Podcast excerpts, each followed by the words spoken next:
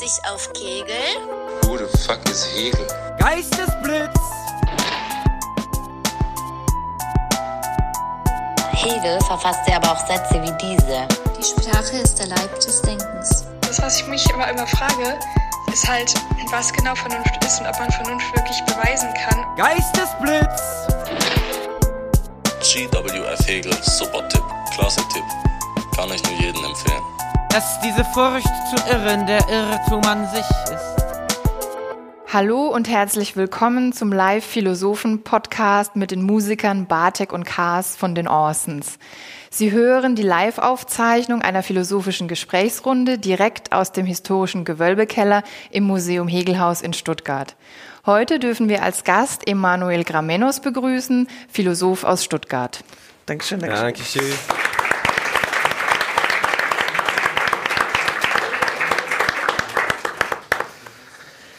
Ähm, wer fängt an? Sage ich auch noch ein, zwei Sätze zum. Genau, also, ähm, es geht um Hegel. Ähm, und ich dachte im ersten Moment natürlich, geil, ich bin Philosophie interessiert, ich, bin, ich lese voll gern.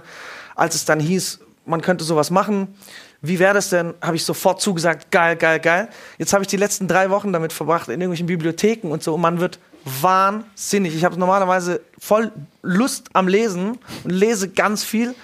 Und da bin ich wahnsinnig geworden. Da kommt man sehr schnell an Grenzen. Für mich war ist Hegel so eine Art, ähm, ich vergleiche es mit einem Berg, bei dem ich immer oft abrutsch und gar nicht so einen Eingang irgendwie finde. Und man muss so kleine Höhlen finden. Und das gibt aber die Möglichkeit, und zwar indem man mit anderen Leuten spricht, weil ähm, auch wenn es literarisch nicht wirklich, sage ich mal, mh, ästhetisch ist für die heutigen äh, Leser, die nur noch in 140 Zeichen irgendwas lesen, ähm, äh, ist aber das Gedankengut ganz toll, brillant teilweise, voll schön.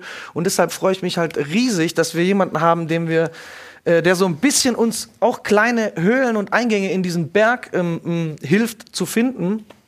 Man kann natürlich jetzt in dieser heutigen Stunde, die wir, die wir zur Verfügung haben ungefähr, äh, nicht den ganzen Hegel und alles hervorholen, aber wir haben uns ein, zwei kleine Höhleneingänge mh, werden wir uns anschauen, wo es eben Schnittmengen gibt für die heutige Zeit.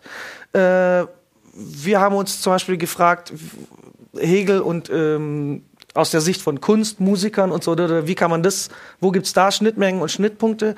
Natürlich auch ein bisschen dialektische Methode, wo, ist, wo findet das noch statt und so weiter und so fort. Genau. Ähm, und ganz wichtig ja? ist, wir wollen äh, keinen Vortrag halten, äh, wir wollen, dass es ein Gespräch wird zwischen uns allen. Also jedes Mal, wenn ihr irgendwie eine Frage habt oder irgendeine Idee euch kommt, dürft ihr gerne ganz laut Geistesblitz rufen und dann kriegt ihr, hoffe ich, kriegt ihr ein Mikrofon oder ihr müsst ganz laut reden, dass es in unsere Mikrofone reinkommt.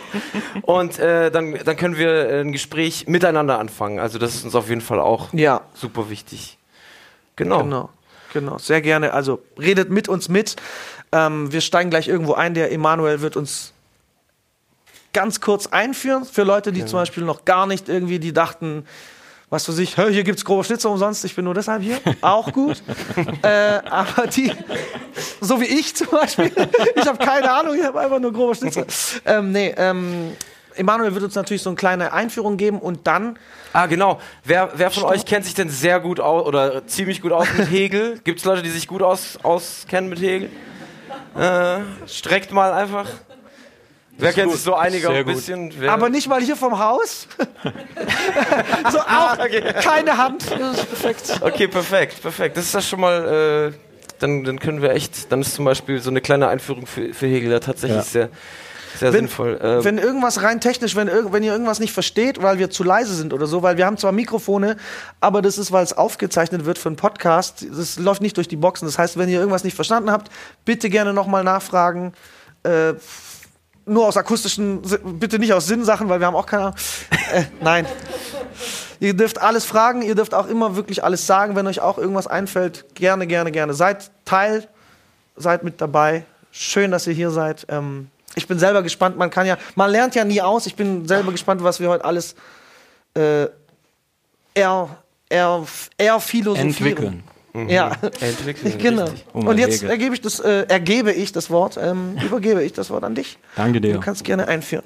Ja, schön. Ähm, ich werde versuchen, so eine kleine Einleitung zu geben. Als du hast vorhin gesagt, irgendwie als du Hegel gehört hast, hast du gedacht, yeah. Ich habe gedacht, oh Gott, irgendwie, äh, weil man kann sich quasi einen Philosophen nehmen und sagen, welches ist eigentlich so der schwerste? Das ist definitiv Hegel. Also äh, glaube ich und äh, das glaubt tatsächlich nicht nur ich. Der ist sehr, sehr anspruchsvoll. Deswegen haben wir so in den Vorgesprächen einfach uns so einen Aspekt rausgegriffen und werden versuchen, anhand dieses Aspektes so ein paar Gedanken irgendwie auch vorzustellen. Weil wir haben gedacht, na gut, ihr seid Künstler, irgendwie ich bin studierter Philosoph, was sind so die Schnittmengen? Aha, in der Kunst und dann sind wir auf den Begriff gekommen, Vermittlung und so und da werde ich gleich ein bisschen was zu sagen. Ich steige ein mit einem Zitat, dass diejenigen, die noch nie was gehört oder gelesen haben, auch so ein bisschen äh, wissen, warum wir uns schwer tun. Es ist eine natürliche Vorstellung, dass eh in der Philosophie an die Sache selbst, nämlich an das wirkliche Erkennen dessen, was in Wahrheit ist, gegangen wird, es notwendig sei, vorher über das Erkennen sich zu verständigen, das als das Werkzeug, wodurch man des Absoluten sich bemächtige oder als das Mittel, durch welches hindurch man es erblicke, betrachtet wird. So einer der kürzesten Sätze von Hegel, den man findet. Ich check gar nichts. Okay, also im Prinzip ist, kann man so ein bisschen sagen, dieser Satz ist ein bisschen äh, Programmformulierung. Also er sagt, wenn wir Philosophie betreiben, dann müssen wir, bevor wir Philosophie betreiben, uns eigentlich mal so ein bisschen das Werkzeug der Philosophie anschauen, das Erkennen. Also in der Philosophie gibt es viele Fachbereiche. Einer wäre Erkenntnistheorie und Erkenntnistheorie beschäftigt sich ganz grundlegend mit denjenigen, mit demjenigen Vermögen in uns Menschen, das uns ermöglicht zu erkennen. Also dass hier zum Beispiel Menschen sitzen und mich anschauen und so. Wobei das ein sehr wahrnehmungsgebundenes Erkennen wäre. Es gäbe auch höheres. Die Frage, was soll ich tun? Moral zum Beispiel oder so. So. Darum geht's also. Dann sind gleich so ein paar wichtige drinne, äh, Worte drin, zum Beispiel das Absolute und das Mittel. Und darauf werde ich ein bisschen eingehen. Dieses Absolute, wir nennen das einfach mal ein Wissen, das seinen Begriff vollständig erfüllt, versucht Hegel, äh, vor Hegel schon Kant durch die Kritik der reinen Vernunft zu finden. Eine Kritik auf die transzendentalen, wir sagen hier einfach mal, Erkenntnisstrukturen der menschlichen Vernunft. Es ist relativ wichtig zu verstehen, wenn man einen Philosophen liest, in welchem Kontext er steht. Also so gut wie kein Philosoph, ich würde sogar sagen, kein Philosoph tritt einfach auf die Welt und entwickelt irgendwelche Gedanken, die nicht in irgendeiner Folge stehen oder in irgendeinem Kontext, sondern die reagieren in den allermeisten Fällen auf irgendwas. Und Hegel arbeitet sich relativ stark an Kant ab. Deswegen bringe ich den rein. Es ist einfach wichtig, sonst versteht man eigentlich überhaupt nicht, worum es geht. Also, Kant versucht in der Kritik, die sogenannte Kritik der reinen Vernunft, herauszufinden, was die Grenzen unserer Erkenntnisvermögen sind. Also, was ich, um in dem Beispiel der Wahrnehmung zu bleiben, was ich hier drin sehen kann und was nicht. Ne? Wobei immer aufpassen mit Wahrnehmung, das wäre sehr sinnlich. Eigentlich fragt er eher, was kann ich wissen und was kann ich nicht wissen. Hegel kritisiert äh, diese Herangehensweise.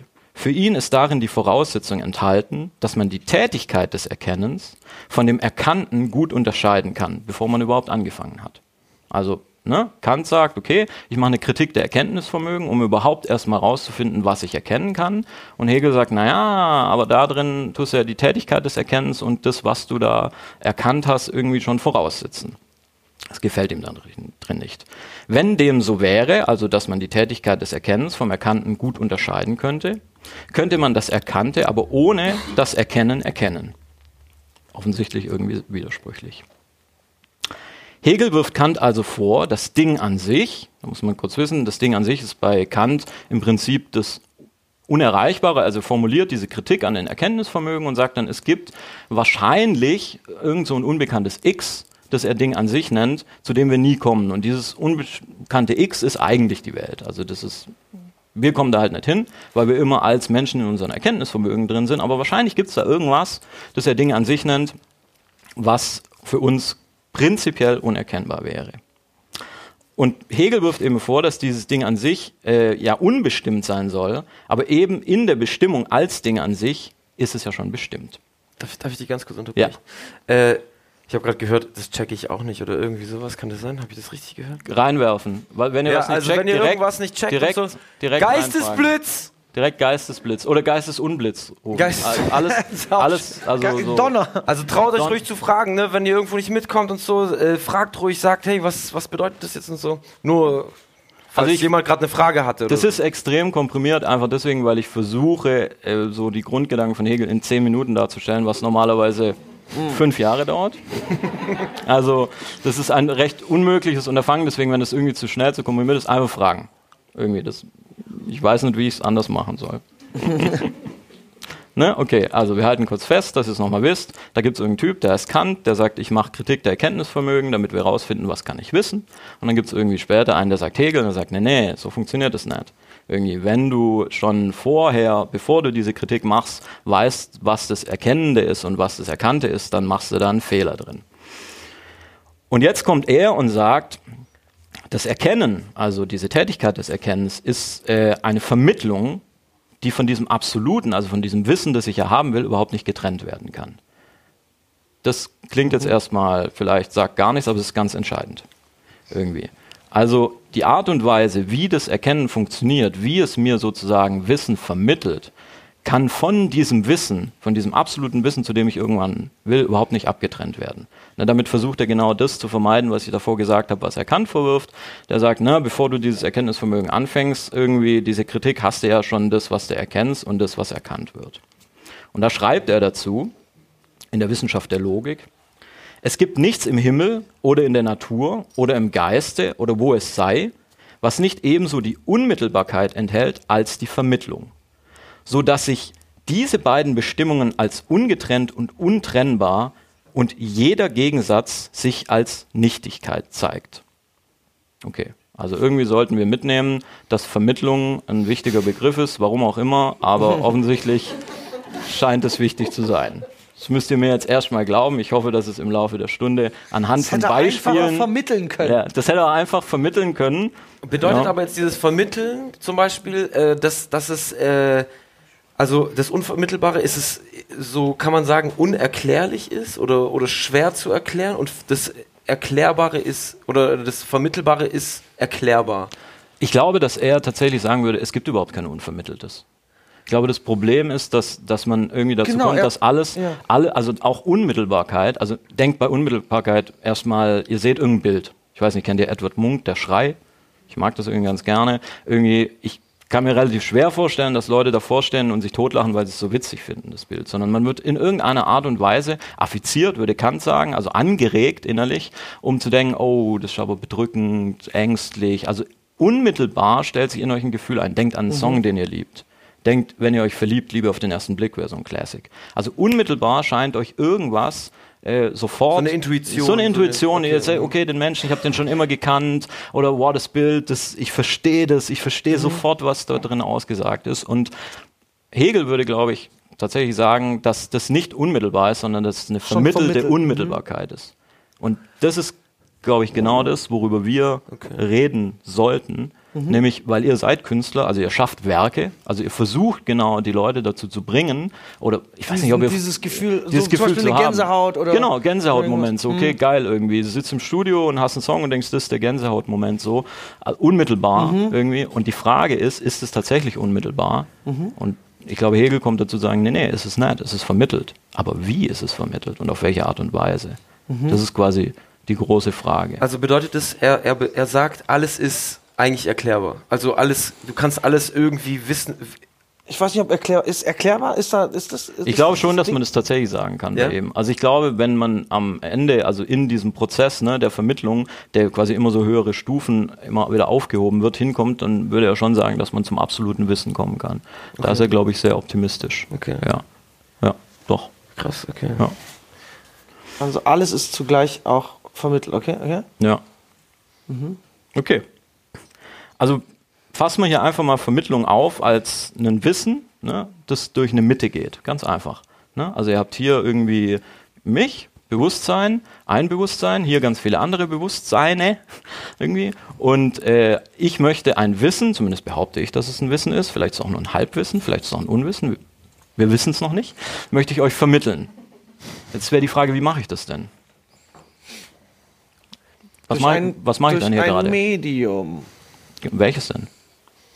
Mm, Bei, jetzt beim Reden oder was? Beim Reden sage ich die Schallwellen, Zum Beispiel. Genau. oder? Die Schallwellen, die Sprache, also das Medium wäre dann die Luft, wenn es die Schallwellen die wären. Luft, ja. Also dann wäre die Medium, das wär Medium, wären wir auf dem Mond, könnte ich das nicht machen, weil er würde mich nicht hören. Es ist natürlich auch die Sprache. Also ich spreche zum Beispiel die deutsche Sprache, hoffe ich. Irgendwie. Und äh, ich benutze Begriffe und diese Begriffe sind in einer gewissen Art und Weise gewachsen. Die sind, haben eine Geschichte hinter sich. Also sie sind nicht einfach so da. Wenn ich Vermittlung sage, stellt ihr euch irgendwas darunter vor. Wenn ich Unmittelbarkeit sage, stellt ihr euch irgendwas darunter vor. Und was ihr euch darunter vorstellt, ist eben in einem Prozess entstanden. Also da gibt es irgendwie. Da ist das Krasse bei Hegel, dass er sich auch noch an allen, also er seziert jedes kleine Ding, Begriff und so. Er macht viele Definitionen und Sachen. Was ist ein Begriff oder ähm, etwas zugrunde, also in einem Ding zugrunde gehen. Das heißt, auf den Grund, ne, von dem, um das Wesen dieses Dinges zu, zu äh, erhalten, sag ich mal. Das ist so verzwickt und äh, Ja. der geht so akri akribisch krass vor, dass man Das war auch das Ding. man, äh, man kann sich nicht kurz zurücklehnen, sondern alles ist immer so. f- Das ist krass. ja, Ja, allem- für mich war, mich hat es ja am meisten fasziniert, als ich mich angefangen habe für Philosophie so überhaupt zu interessieren, äh, wie, wie definiert die Begriffe sind, weil wenn man so Sprache einfach so benutzt, Ja, und der ist, eine- ist es einfach ein Wort, so ja, ich Genau. sag das und das. Und in der Philosophie ist es wirklich so, so Du musst erstmal klären, was es. Ja. Gefühlt so mathematisch festgelegt, was jetzt dieses Wort Mhm. bedeutet, in dem Zusammenhang mit diesem krass festgesetzten Wort, das zu dem führt und so. Super interessant, Alter. Deswegen Voll. bin ich äh, sehr froh, dass du da bist, um uns das zu übersetzen. Ja. Sprich weiter.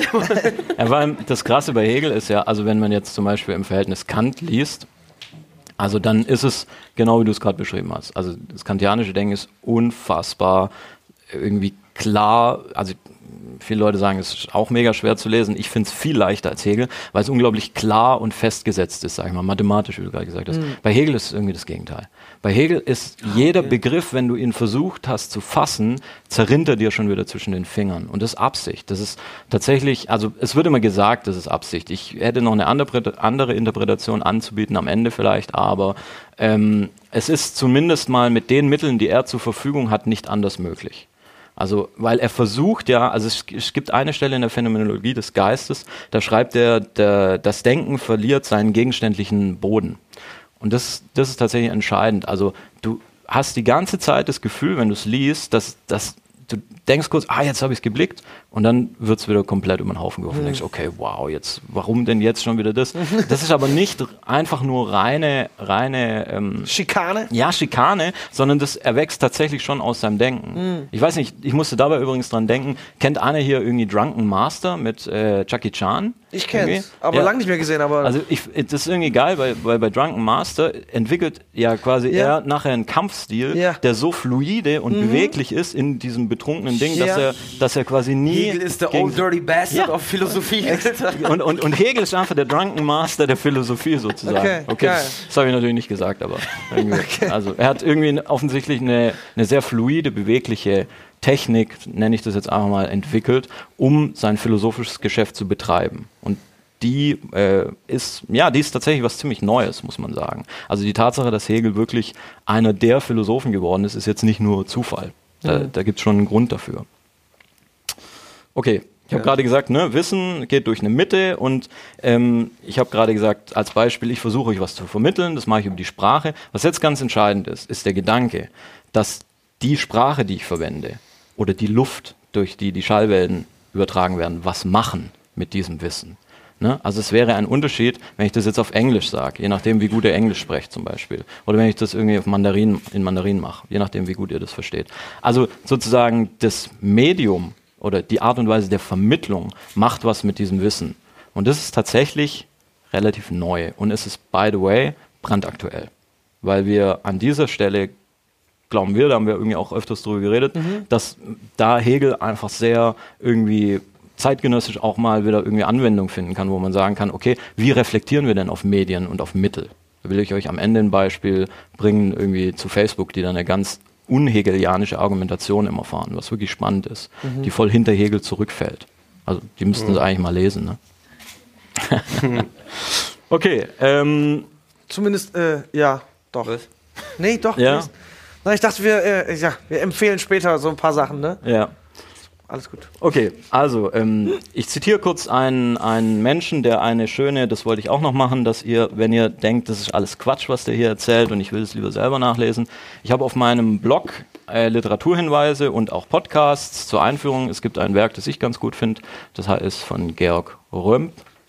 Römp, richtig, ja. Hegel leicht gemacht, ich finde es sehr gut. Es gibt auch äh, andere, ich mag das hier. Hättest, heißt- du, wie heißt dein hättest du mir das mal davor empfohlen? Äh, Kommt er mir mit Hegel leicht gemacht.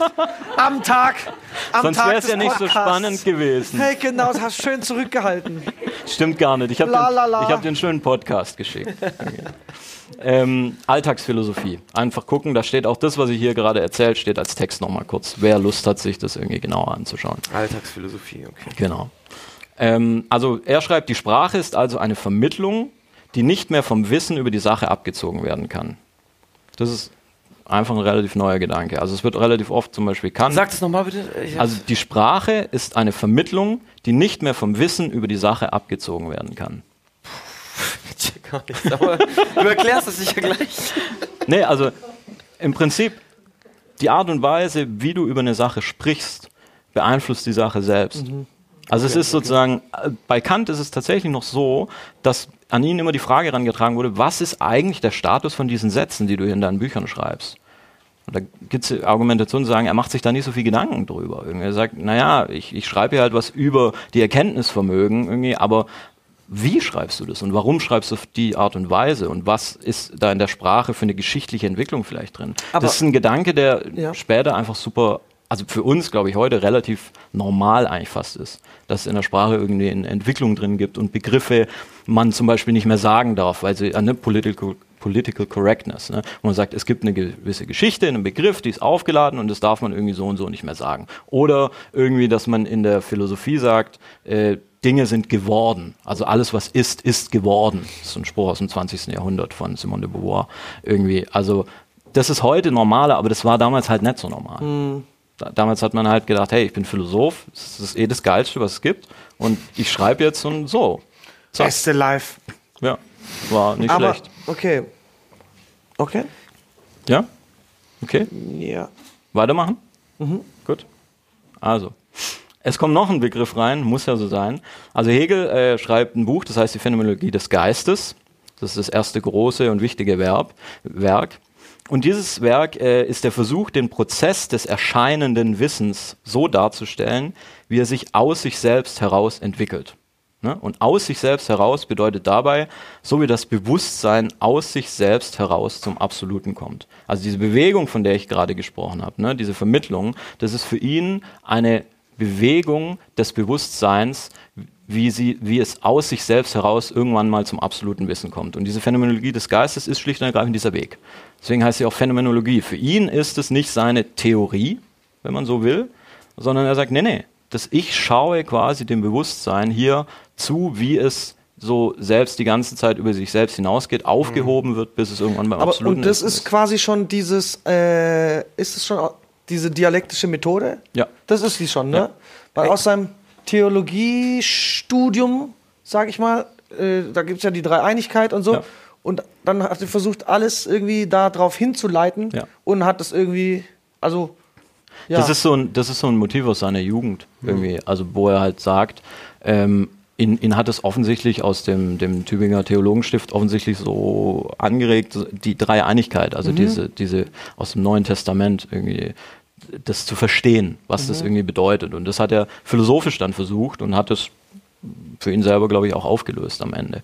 Also, und ja, genau, also diese, dieser Weg, ne, Gott Vater irgendwie, der Sohn und der Heilige Geist, das ist quasi für ihn nachher äh, eine Auf Bewegung. alles anzuwenden, ne? Ja, das ist so eine Natur Bewegung. Also, und Ding, genau, das ist, nur ein, das ist nur ein Bildnis für das, was eigentlich ein Urprinzip der Wirklichkeit ist. Also für ihn ist das, was im Neuen Testament steht.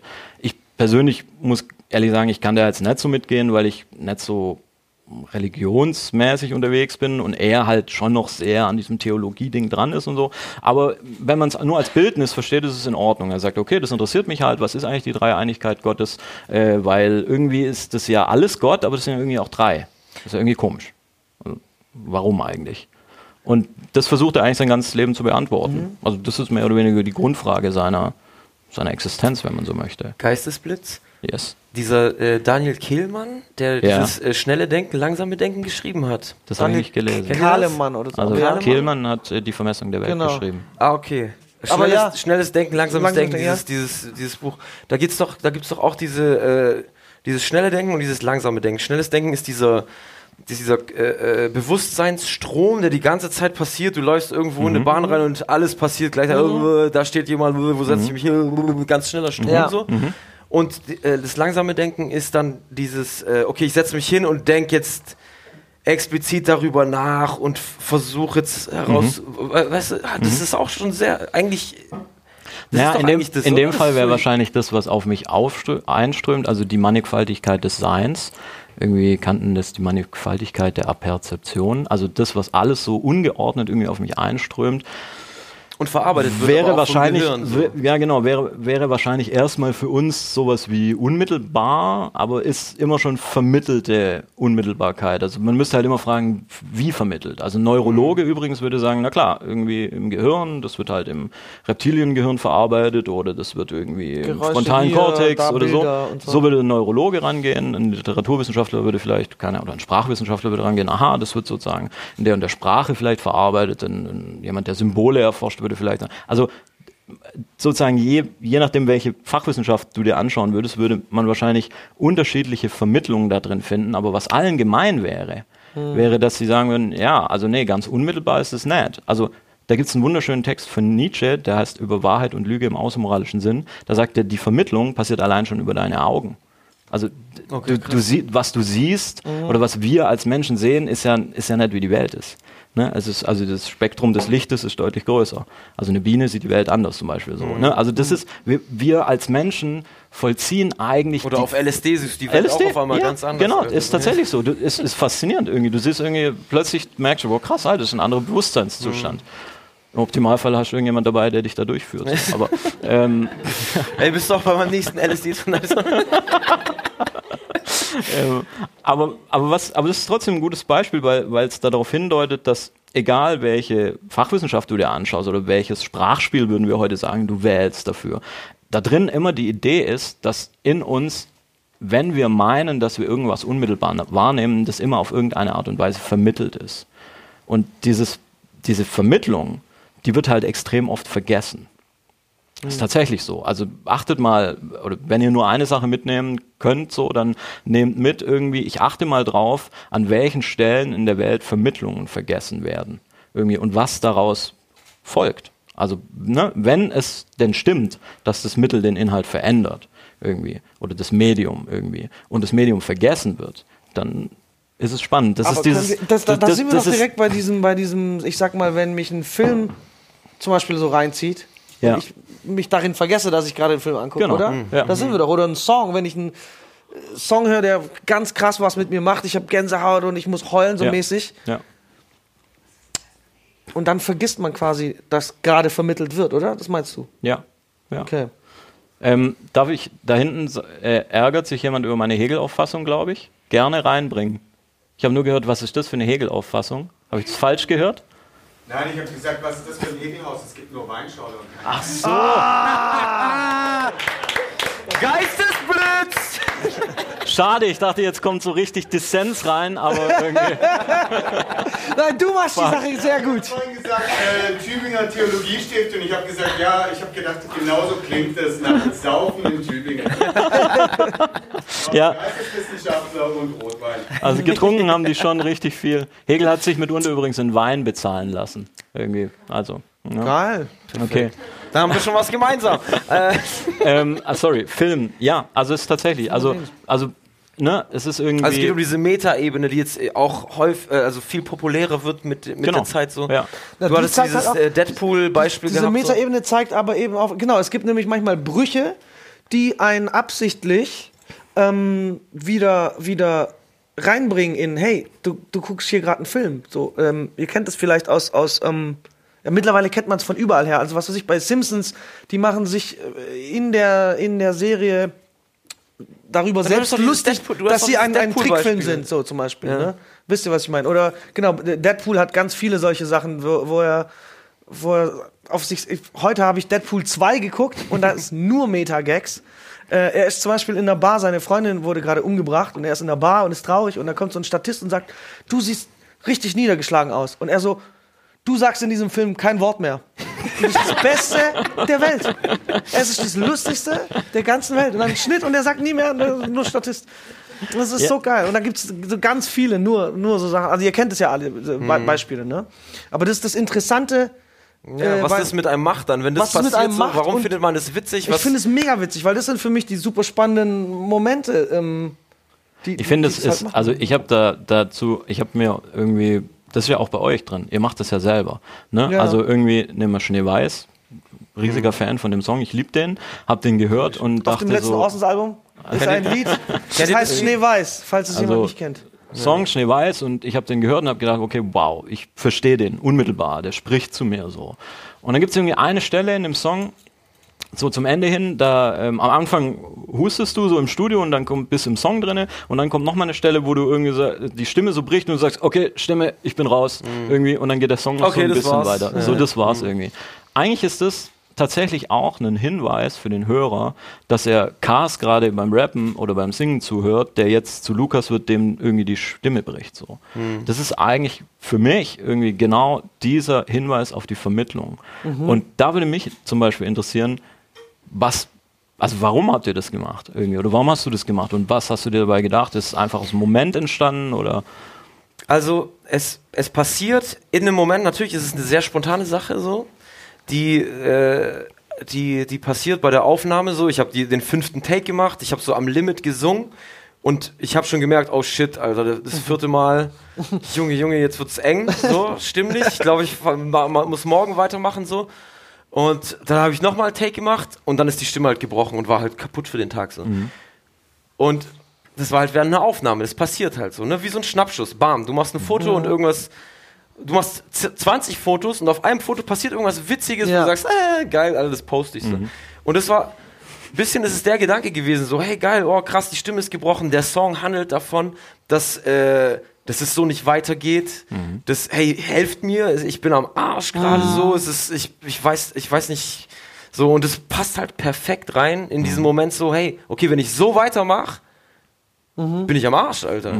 So, und das hat sich in der Stimme dann geäußert, witzigerweise so, weil ich die, die Takes gemacht habe. Dann gut. macht man halt so, ja geil, Voll das gut. passt dazu so.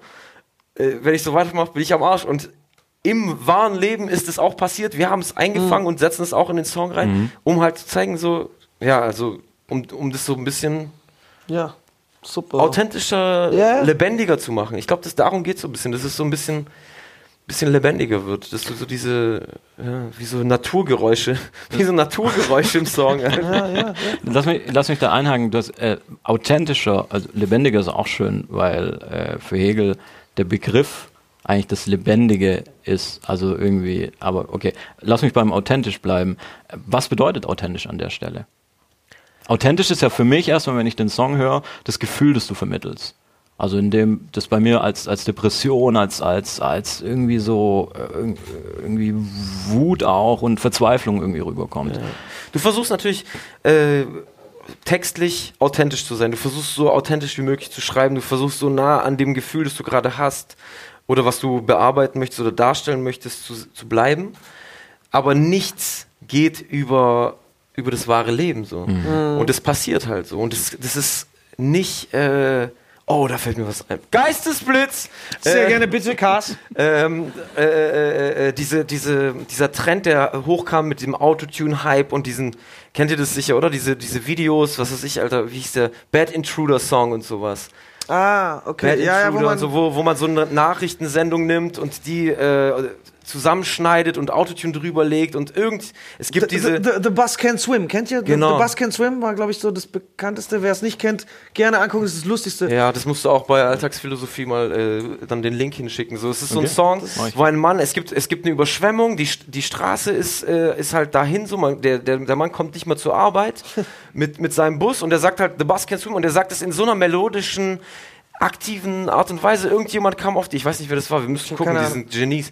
Die haben dann aus diesem, aus diesem Bericht von dem Mann das allerschönste Lied, das schönste Lied geschnitten. nicht das schöner ist so geschrieben echt. sein kann, weil es vom Ja, Leben geschrieben ist. echt Alles, ist, der ja. sagt natürlich noch ein paar mehr Sätze, aber dieses The Bus Can Swim ist sofort ein Refrain. Man Ja. ist sofort, niemand kann das so erdacht im Studio hinschreiben, Ja. sondern es war so Es ist so eine wahre unmittelbar. Emotion, ja. Du hast un, du warst genau in der Situation, du hast alles verstanden und die haben daraus Lieder gemacht. Das ist das Allerschönste. Bitte guckt euch das an. The Ja. Can Swim. Ich wünschte, wir könnten jetzt hier so. Ja, Das nächste Mal. shit, ohne Witz, Ähm, nächstes Mal brauchen wir Line. so wichtig. Ich, und ich, genau. Ja. ich, ich hake da mal genau ein, weil eigentlich glaube ich, dass wir relativ viel von dem haben, was hier irgendwie drin steckt.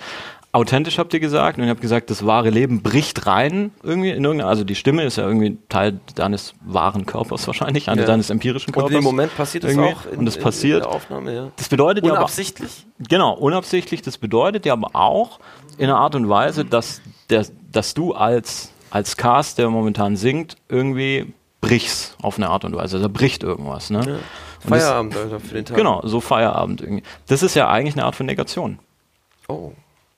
Oder? Ja. Also in, in irgendeiner Art und Weise. Also das, was du als authentisches beschrieben hast, Mhm. als wahres, ist eigentlich die Negation. Irgendwie. Und du hast vorhin gefragt, warum finden wir sowas so witzig? Mhm.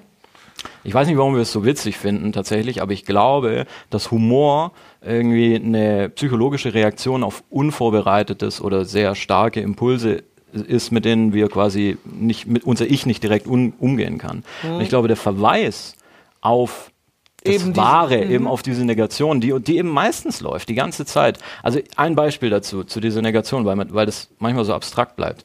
Überlegt euch mal folgenden Gedankengang, ist eigentlich ziemlich crazy. Keiner von euch, der hier sitzt, ist der oder die gleiche wie eine Sekunde davor.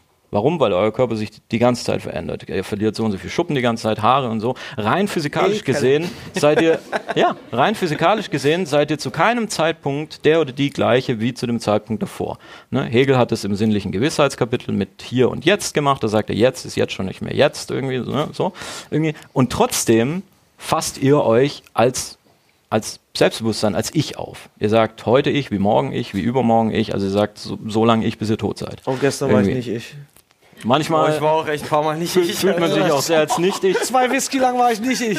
Ja, ist, a- ist aber auch ein schönes Beispiel, weil man sozusagen anhand eines speziellen Mittels Sich negiert, sich negiert. sich negiert Man- und sich dann erhoben am nächsten Tag mit Krater auf einem neuen Level wieder zu.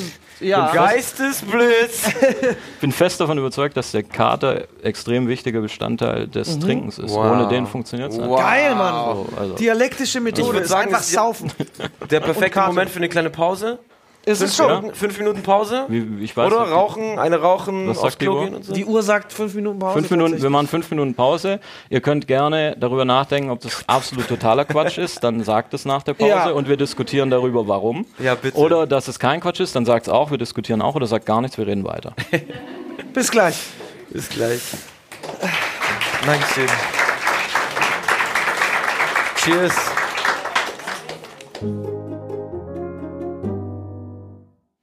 Für die, die neu dazukommen, wir waren jetzt bei Schopenhauer. ah, schön. Riesengag. Ähm, nein. Wo, Also. war, wo waren wir stehen geblieben? Ah, ich wollte, ich Geistesblitz, Geistesblitz. Warte, warte, warte, warte. Die Pause Ja. ist vorbei. Ich habe meine äh, Markus Lanz Kärtchen extra vorbereitet, weil ich äh, nach der Pause ein schwieriges Thema ansprechen wollte. Ähm, Ah, warte, aber wollen wir damit noch kurz warten, weil ich wollte noch was zu Ende führen von der ersten. Bitte, bitte, bitte, bitte. okay. Sorry. Cliffhanger. Es tut mir so leid. aber okay, ja, das ist super, das machen wir gleich. Das ist ja auch für die zweite Hälfte Dings. Machen wir sofort. Ich wollte nur noch kurz sagen, weil wir äh, ähm, über dieses Fühle ich, fühle ich, ja, fühle ich, dass du jetzt äh, mich hier so reingrätscht, ja, fühle ich. weil wir über diese Skizze und Schneeweiß und, und ähm, also äh, Songs und ähm, dieses rausbricht und Leben passiert und so, da, da, da, ne? Da waren wir. Und äh, da ist mir auch noch eingefallen, wie wir, wie wir in einem, in unserem Vorgespräch voll In unserem coolen Gespräch am Dienstag meinst du, das total äh, Super war. Super. Äh, Wir waren so gut im Gespräch, viel besser als der Podcast. Ihr hättet da dabei sein müssen. und wie geil war da, dass wir die, This is ähm, just a tribute. die dialektische Methode anhand von einfach dem musikalischen Schaffensprozess äh, äh, darstellen konnten. Mhm. Die vielleicht umreißt du in zwei Sätzen für die Leute überhaupt diese Dialektik noch Mach erst das Beispiel, dann mache ich das. Ähm, Ah, okay. Das, ja, dann Ja, aber nee, das geht nicht. Gut. Geht? Ähm, Nee. Also es geht im Prinzip, ihr werdet ganz oft in der Literatur finden, dass bei Hegel es quasi diesen dialektischen Dreischritt in These, Antithese, Synthese gibt. Weil ihr es so oft findet, sage ich es, es steht so bei Hegel nicht. Das ist äh, tatsächlich eine neue kantianische Interpretation von Hegel, mit der man versucht hat, ihn verständlicher zu machen. Also ich meine diese Begrifflichkeit von These, Antithese, Synthese. Hegel selber spricht immer von Aufheben.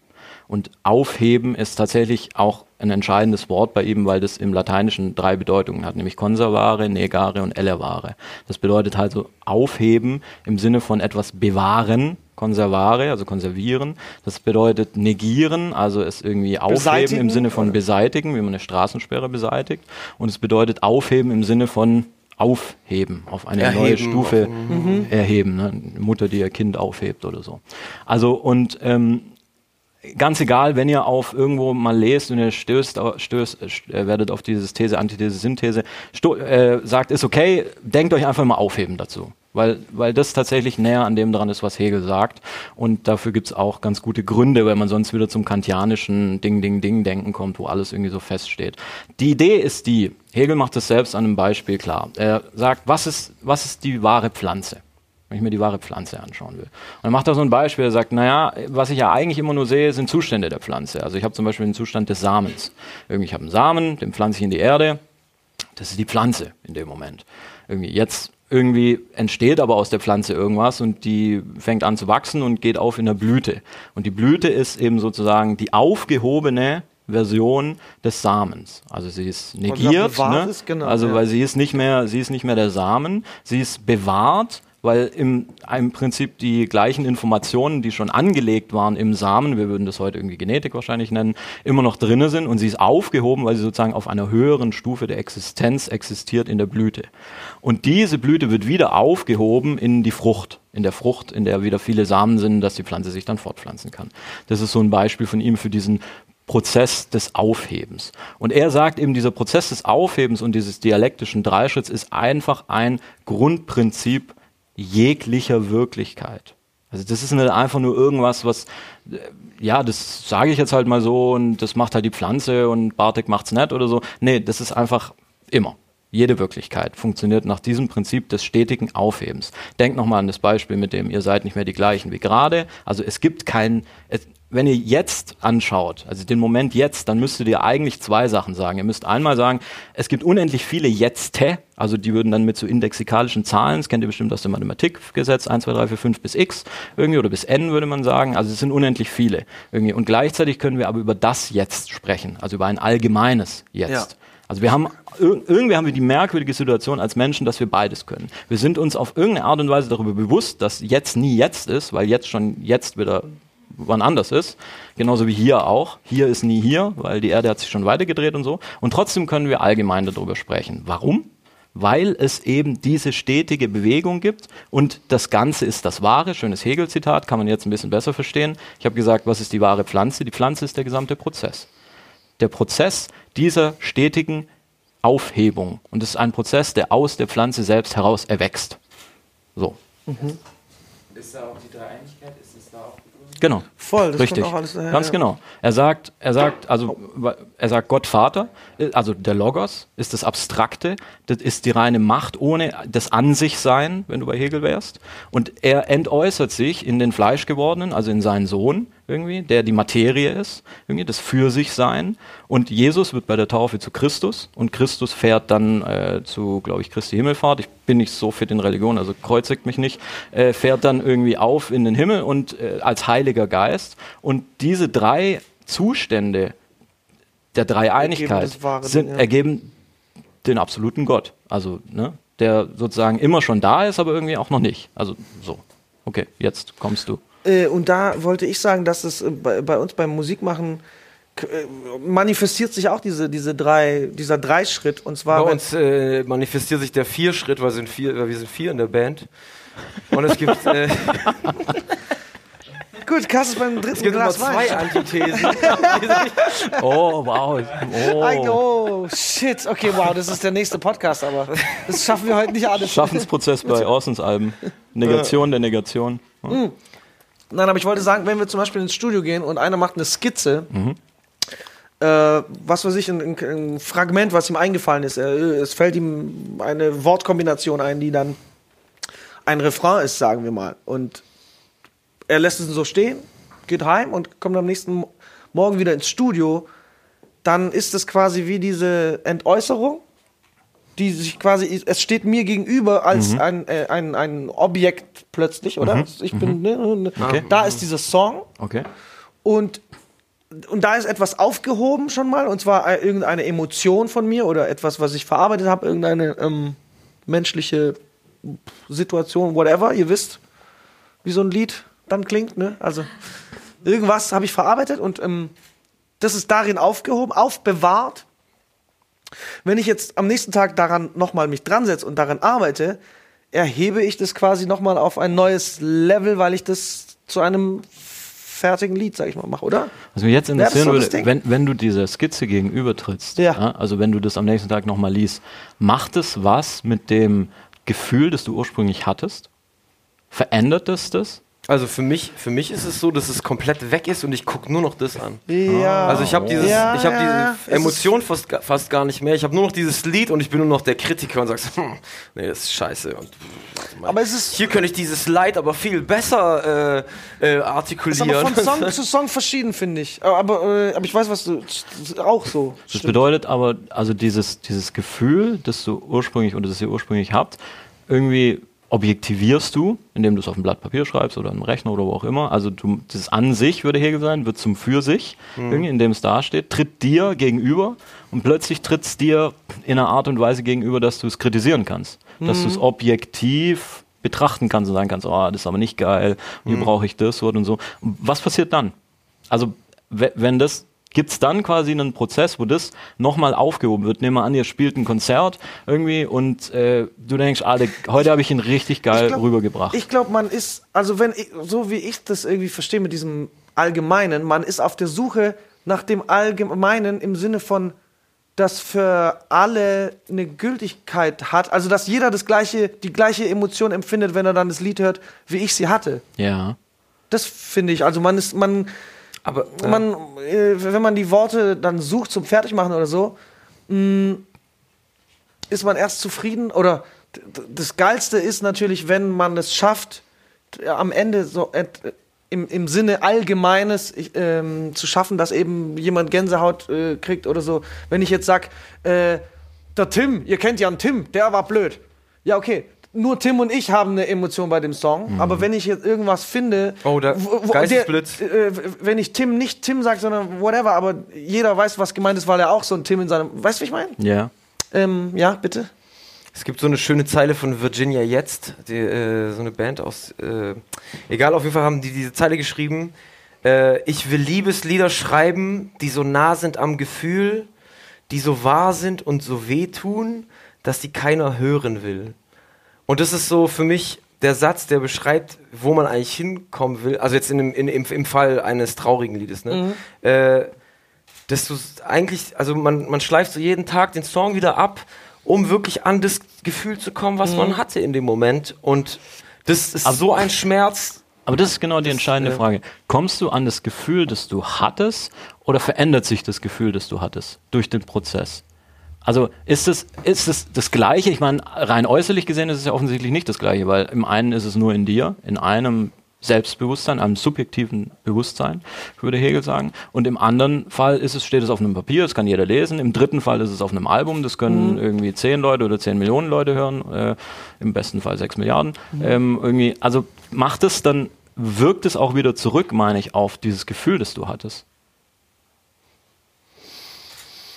Es kann, es kann zurückwirken. Also ich, ich habe ich hab so, ich hab so den Fall, äh, es gibt Lieder, die immer wehtun, wenn man sie spielt. Die tun einfach immer weh. Und aber man, man, ähm, man, es, es, ich glaube, es tut schon anders weh. Es, es tut weniger weh, auf jeden Fall. Ja, das ist, glaube ich, so, das, das kommt dahin so.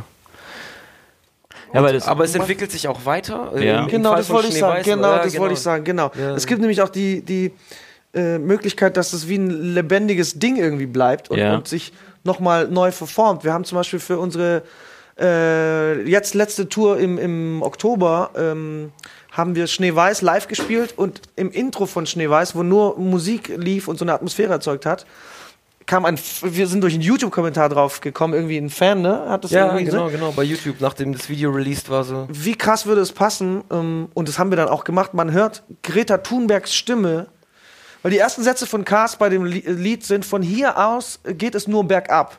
Und es ist so ein krasses, wenn man das mit dem Greta Thunberg und man hört sie so, I shouldn't be here, the world is on, we- weißt du, dieses Ding. Und man, dann hat es hat nochmal ein neues Level und dann fühlt man nochmal eine neue Emotion einfach bei dem Song, der eigentlich schon da war und man eigentlich schon so sein gefestigtes, ne, ich hatte auch mein Gefühl bei Schneeweiß und so, aber das hat es nochmal so äh, aufgehoben, sag ich mal, in, in Ja, weißt das kann ich es auch bedeuten. Das ist so. nochmal so und das äh, war dann ein bewegliches Ding. Dieser Ja. Song hat nochmal dadurch Ja. zum Beispiel, oder das weckt einfach einen neuen Kontext. Ja. Greta Thunberg ist natürlich jetzt nicht auf dem Album nicht mehr drauf, Ja. Aber allein, dass wir es wissen und live gemacht haben und die Leute Ja. haben auch nochmal ein anderes Bewusstsein. Das heißt, es, die Dinger können sich auch noch voll wandeln und, und, und, und ähm, weiterleben. Das besteht. Das ist ein, ein nicht, nicht totes Material, sondern, weißt du, ich meine, der Das heißt, Song arbeitet. das, so. das lebendige Ding, was du gesagt hast, ne? also der Song ist dadurch ein lebendiges Ding, Ja. dass er immer wieder aufgehoben werden kann. Ja. In irgendeiner Art und Weise. Ja. Sei das, Und neu interpretiert werden Genau, neu so. interpretiert werden kann. Gar nicht von so- mir, ich habe es gar nicht so gemeint. Ja. Und es ist, äh, aber bedeutet für Leute das so Ja. auf einmal. So. Es ist auch eher, es ist auch eher ein Songs kommen zu einem Ja. irgendwie und dann passiert es halt irgendwie. Ja. Weißt du, ich meine, ich, wir können es Hey, nicht. be bevor ich es vergesse, äh, äh, der, ich habe mich gerade mit dem Luca unterhalten in der Pause und äh, da ging es um dieses Deadpool-Beispiel, um das nochmal zurück auf diese Vermittlung zu bringen, ja? Ja. Er meinte so, äh, möchtest du es nochmal sagen, Luca? Sorry. Ich habe halt gemeint, dass ich das eigentlich, du hast ja gemeint, dass ähm, da einem gezeigt wird, dass man eigentlich in einem äh, Film guckt. Mhm. Und ich finde das halt so negativ. irgendwie. Also, weil ich das eigentlich haben will. Ah, du, du willst dich so verlieren in dem Ding. Ja. Ja, Ja. ja. Ich Das- fühle das- beide Seiten. ähm, Weil da wird es interessant. Ich finde es Das ist, voll- echt, das ist aber mega interessant, was du sagst, weil im Prinzip ist das wirklich ein großer Streitpunkt bezogen Ja. auf Kunst. Was, was soll Kunst machen?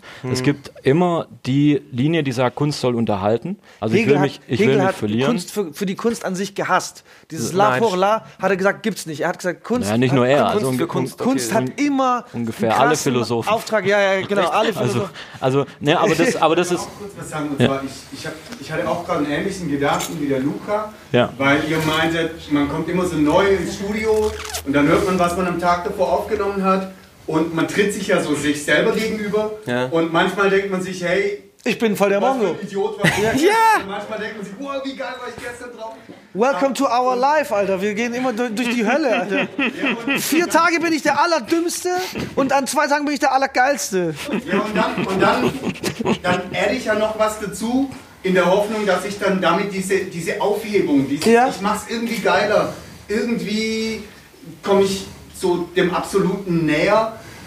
Aber ist es wirklich so? Also, weil, weil dadurch wird es doch immer nochmal vermittelt und nochmal vermittelt und es ist immer noch mehr Vermittlung. Ist es nicht eigentlich das, was ein Song machen soll, dass er so, dass der Weg von, von meinem Herzen oder von meinen Gedanken zu dem Hörer möglichst kurz sein soll? Dass da nicht nochmal eine Mühle und nochmal eine Aufhebung, nochmal eine Aufhebung. Ich finde, ja, das ist, du, das ist, von, das ist von Song zu Song, finde ich, verschieden. Es gibt manchmal genauso Sachen, wo du, äh, du hockst dich hin um 14 Uhr, hast so nichts Bestimmtes irgendwie vor und au- auf einmal bist du so im Film, guckst auf die Uhr, es ist 19 Uhr und du hast einen fertigen Song und es ist der Song. Das gibt's auch. Aber das können wir leider nicht. Ich würde so gern das anknipsen können.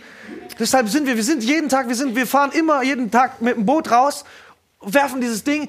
Gestern hat's doch voll geklappt. Das haben 14 Fische angeba- äh, ange, angebissen und am zweiten Tag hole ich einen scheiß Schuh raus und flip aus. Und wir verstehen das auch nicht, aber, Aber es, es wir können nichts anderes als dann lieber versuchen, weil es hat die Möglichkeit, dahin gehoben zu werden, weißt? Ich so, hm. Also zum einen. Aber ja, ich, bin find- auch für den kürzesten Ich finde zum einen, ich finde zum einen, ist es einerseits geht es darum, willst du, also wenn du jetzt so eine Skulptur schnitzen willst, so und du willst dein Gefühl äh, äh, überbringen in dieser Skulptur, manchmal schaffst du es nicht an einem Tag, einen scheiß Marmor wegzuhacken, so, weißt du, ich meine, dann kommst du am nächsten Tag hin und denkst dir, okay, das geht schon in die richtige Richtung, was mache ich hier? Wie, wie realistisch willst du sein? Willst du, äh, wenn, du- wenn du ein Abstrakt Bild malen Dinge, ja. willst, so, willst du fotorealistisch malen? Willst du, dass die Wolke wirklich die Farbe hat, wie sie sie 19, äh, um 19 Uhr hatte? Mhm. So, oder willst du, dass sie total surreal oder einfacher zugänglich ist oder so? Weißt du, also da gibt es so viele verschiedene Prozesse. Und äh, zu, zum, zum, äh, ich mag das eigentlich gar nicht so, dass auf einmal die, die Ebene aufgehoben wird, dass ich mich darin verliere. So. Für mich ist, was ich daran mag und was mich daran zum Lachen bringt, ist so, dass es für mich diese Ebene vermenschlicht. Wenn er sagt so, hey, du kommst jetzt in diesem Drehbuch nur ganz kurz vor, Ja. sagt es mir das, ach stimmt, das war ja nur ein Drehbuch, das hat irgendjemand geschrieben, das ist irgendein Mensch, der halt einen scheiß Stift auf ein Blatt hält, so. Das, ey, ich kann das auch. Ich kann auch schreiben, so. Wenn ich jetzt äh, genug Energie und Zeit und, und äh, äh, Ja. Wenn ich genug lerne und so, kann ich vielleicht auch so ein Drehbuch schreiben. Geil, das inspiriert mich, Alter. So. Also so, so fasse ich das aus. So. Deswegen für, für mich ist es, ich finde es das Witzigste und ich finde es das äh, Inspirierendste auch, wenn man gut, gut die Metaebene nutzt. Ich finde so. auch nämlich, genau, ich fand, ich fand auch, ich finde auch wichtig, wann man es irgendwie einsetzt oder so. Weißt Ja. du, nicht, nicht nur random Ding, sondern irgendwie, Ja, es muss dann macht es irgendwie so, was mit einem. passen, Zum ja, Beispiel ja. bei, bei diesem, wo Was? deine Stimme bricht bei, Ah. Letzten, wo, wo deine Stimme bricht bei, bei, bei Schneeweiß und so. Das ist auch geil, dass es halt hinten passiert, weil du Ja. die, bist die ganze Zeit im Song, hast dich eigentlich so verloren und bist so im, okay, krass, krass, das macht krass. Und dann hörst du dieses kleine, fuck, okay, das war's. Ja. Dann bist du so, öh, das ist, der ist ja auch nur ein Mensch, der gerade, der stand gerade im Studio und hat das zum ersten Mal durchlebt, so mäßig. Ja. Und so, ich finde es auch äh, natürlich wichtig, wann man mit so Sachen spielt. Ich, oder, glaub, ich weißt du? glaube, die, die Frage dahinter in der, dieser ganzen Debatte, und danke euch, weil das ist mega wichtig, ist so ein bisschen, wollen wir, dass die Medien innerhalb derer wir, also zum Beispiel, äh, früher war es das Band, heute ist die Festplatte, wo du deinen Song aufnimmst, oder die Leinwand, auf der du irgendwie dein Bild malst, oder die Sprache, in der ich einen Gedanken formuliere, wollen wir, dass die eher unsichtbar bleibt? Mhm. Und also ne, der kürzeste Weg würde ich interpretieren als die optimale Unmittelbarkeit. Also ich, ich produziere zum Beispiel einen Song oder spiele einen Song auf der Gitarre in einer Art und Weise, dass sie so unmittelbar beim anderen ankommt wie möglich. Man kennt es, die geilsten Leute im Sport, Musik, das sieht immer aus, als ob es unendlich leicht ist.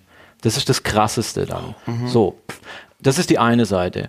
Oder ähm, will ich, und das ist vielleicht einfach ein äh, genuin philosophischer Ansatz, will ich mir immer die Möglichkeit offen halten, zu reflektieren auf das Medium. Also das wäre jetzt im Beispiel der Performance irgendwie einer, der, was weiß ich, dann vielleicht sagt, ja, ich habe äh, für diesen Ton zum Spielen 20 Jahre gebraucht, um den so spielen zu können.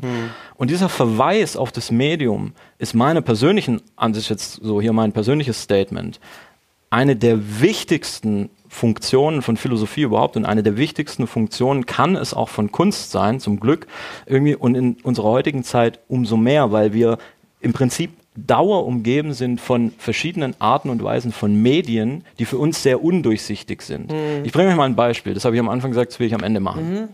Es wird immer an Facebook rangetragen, ähm, ja, es kann doch nicht sein, dass es auf eurer Plattform äh, Amokläufe gibt, Hass, Radikalisierung und äh, Facebook argumentiert immer gleich. Sie sagen immer, hey, wir sind eine Plattform. Wir haben nichts mit dem Inhalt zu tun. Den Inhalt stellen da irgendwelche Leute rein. Wir können da nichts dafür irgendwie. Das ist also, ne, wenn ich dieses Hegel-Ding nehme, ist es absoluter Quatsch. Das ist eine Vermittlungsfunktion und die ist in einer gewissen Art und Weise konstruiert, in dem Fall programmiert. Irgendwie, es gibt eine gewisse Programmiersprache, es gibt eine Serverstruktur dahinter. Ich kann Einfluss darauf nehmen, ob sich Hass sechsmal schneller verbreitet als Liebe zum Beispiel. Und die Frage, die wir uns einfach stellen müssen, und ich glaube, das ist für mich die Aktualität von Hegel, ist, inwieweit wollen wir Medien und Vermittlungen sichtbar machen. Hm. Nicht, die müssen nicht immer sichtbar sein, ne? was du gesagt hast, ich will auch abschalten bei Filmen. Hm. Voll, mega so. Aber geil ist es, wenn an den Stellen, an denen es kritisch wird, guck mal, bei Simpsons zum Beispiel. Die Simpsons haben ab der neunten Staffel ungefähr angefangen, darauf hinzuweisen, wann Werbung kommt.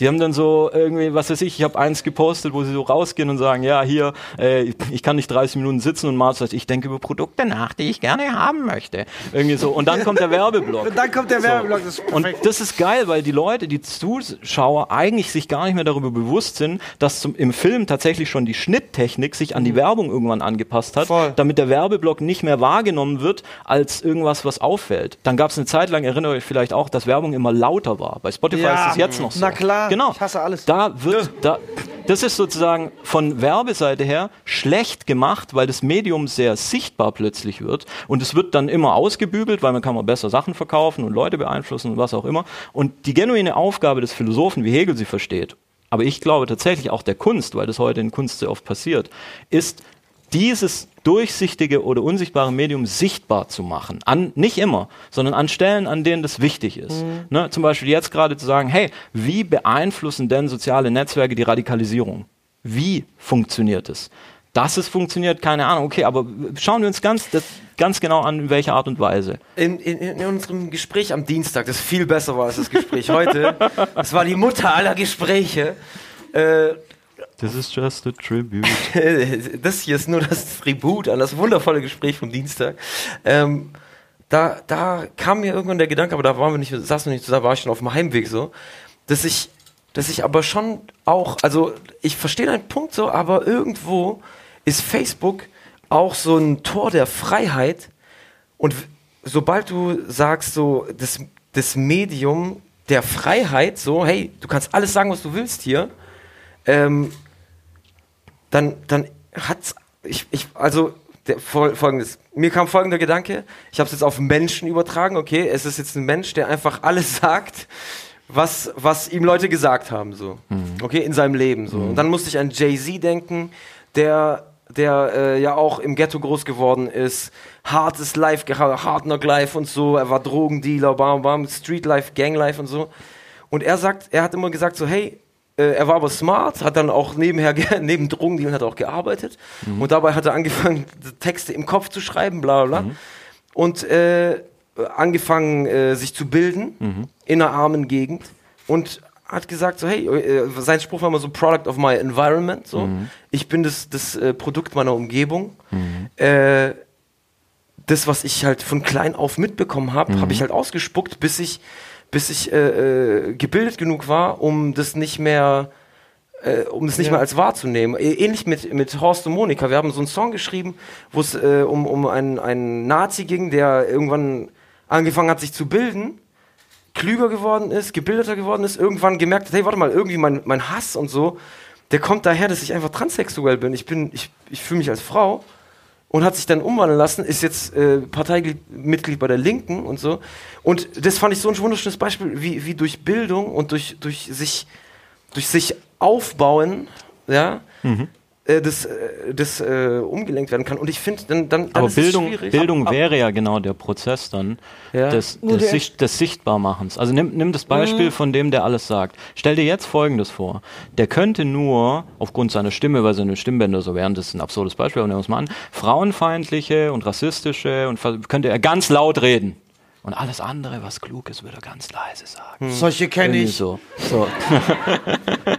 und und ne, in dem Moment wäre, wäre es, also gut, bei einem Menschen, das, die Metapher bricht relativ schnell, aber du musst dir halt schon in dem Fall anschauen, warum ist es so, dass er diese einen Inhalte nur sehr laut sagt und die anderen nur sehr Mhm. leise. Und wenn wir jetzt über größere Strukturen, über, über informationstechnologische Strukturen oder Institutionen reden, irgendwie, dann ist es schon wichtig zu sagen, okay, wie ist denn dieses Medium konstruiert? Wie ist diese Institution? Das gilt übrigens auch für politische Institutionen oder Organisationen. Wie sind die konstruiert? Ja. Das sozusagen, und wie verändern sie sozusagen die Inhalte, die sie selbst eigentlich ir irgendwie produzieren oder reproduzieren oder was auch immer das ist? Aber wir sind ja dann, dann alle Teilnehmer an diesem Prozess.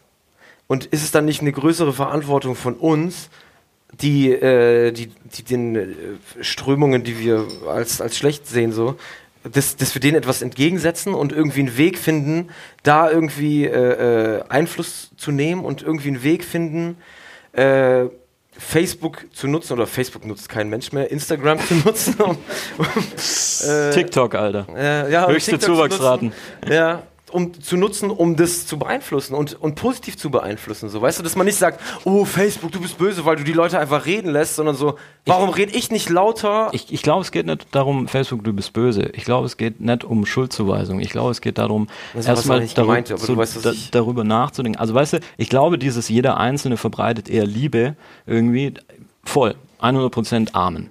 Aber das kommt in einer gewissen Weise dann an Grenzen, wenn das Medium, innerhalb dessen du Liebe verbreitest, die Verbreitung eingeschränkt ist. Genau, die haben nämlich schon so, So. die Parameter Also, so gedreht, ne, dass du das- gar nicht, ähm, dass das schon so ähm, eine andere Farbe kriegt, Ja. obwohl du nur was, nur was Positives meinst, aber so durch, das, weil die Anfangseinstellungen Ja. von wem auch immer, Mark Zuckerberg, whatever, ne? Ist es aber so? Das ist jetzt Also- auch gefährliches Halbwissen. Na, das, Alter. naja, dass das tatsächlich, also Wut und. Ja, wirklich. Äh, Nee, aber dass Wut und Hass sich sechsmal schneller verbreitet, ist ja, tatsächlich das ist, so. dass es so ist, aber wird es dann gefördert? So, ah, wenn du jetzt was Nazimäßiges sagst, äh, postest Nee, nee, du dich also öfter oder das, so ist es das, nicht. das Alter, meine ich auch. nicht Also der, Punkt ist nicht, hinzustehen und zu sagen, hey, ihr habt das Ding komplett scheiße programmiert, weil ihr mega böse Absichten habt oder so. Es geht darum, überhaupt erstmal eine Awareness oder also eine Achtsamkeit zu schaffen. So, hey, es ist ein Medium, das Genau. gewisse Konstruktionsbedingungen hat. Nimm, nimm nochmal das Luftbeispiel. Wir Ja. reden in der Luft. Wenn ich da mal dazwischen rede. Ja. Ich, ähm, ich finde die Diskussion ähm, sehr cool. Ich glaube, wir verteufeln, also so ein Stück weit Facebook, Instagram und so. Ich bin Sozialarbeiter und arbeite Mhm. täglich mit jungen Menschen, äh, die weitaus weiter sind, was das Thema angeht, als ich. Ja. Ich bin zu doof, äh, um dieses Programm überhaupt zu öffnen. Das ist ein anderes Thema. Ähm, ich glaube, es geht eher darum, bestimmte Menschen zu picken, die bestimmte Message transportieren können. Ähm, es geht immer darum, ein Stück weit, wer hat gerade ein Stück weit bei Jugend, gerade ich, ich rede jetzt nur von jungen Ja, Menschen, ja. Sagen, was, Ja. auf was hören sie. Ja. und was So ein Influencer-Game quasi. Genau, ja. Influencer. In meinem Fall, ich arbeite mit jungen Menschen, die sehr auf Rap Ja. daher passend ähm, zu tun haben. Welche Rapper haben gerade eine Strahlkraft auf Jugendliche? Ja. Und diese Menschen und diese Rapper dann in dem Fall, nenne ich sie jetzt einfach mal, äh, dazu zu animieren und zu bringen, Ja.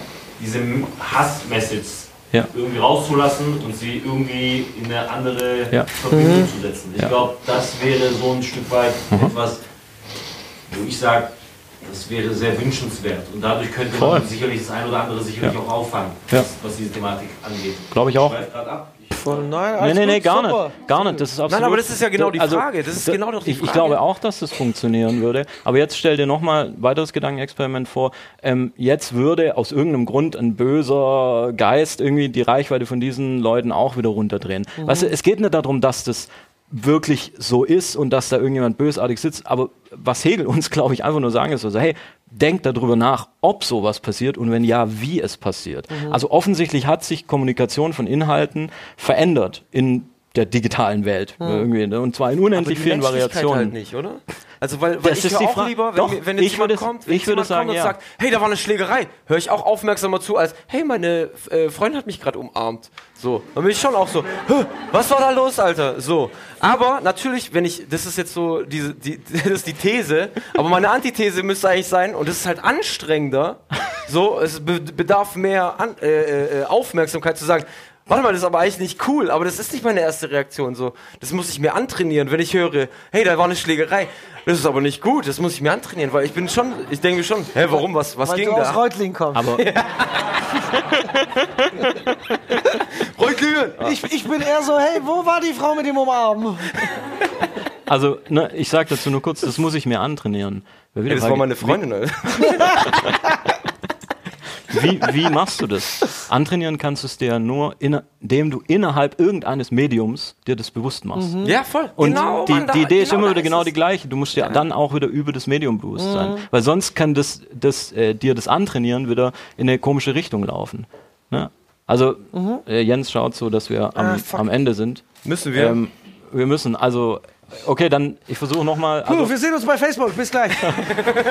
ja, checkt alle unsere Facebook-Seiten. ähm, also, das soll kein Facebook-Bashing sein. Ich wollte das nur als Ja. Beispiel, weil das ein sehr aktuelles Beispiel ist. Nein, das so gilt, auch gar nicht das gemeint. Ich gilt, wollte es auch gar nicht jetzt implizieren. So, ich, Nein, nein, ich meinte das nur, gilt einfach für jedes, so- jedes so- Medium. Genau, für jedes Ja. Ding. Und Also auch für die Sprache.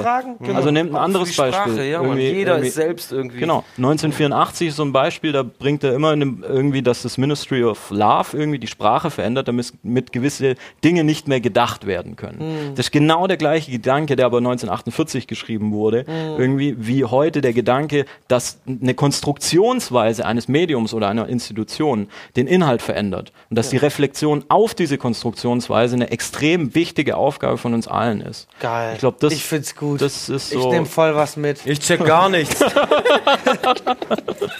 Nee, super. Ich finde Ja, mega Mann. geil. Kann, kann man das stehen lassen? Emanuel, Ich danke, dass so- du unser Gast warst heute. Ich, Äh, ich würde sagen, wundervoll. danke an dieser Stelle. Vielen Dank. So viel Wisdom. Applaus für Emanuel. Emanuel, bester Typ. Bester Typ. Ich- Sehr, sehr.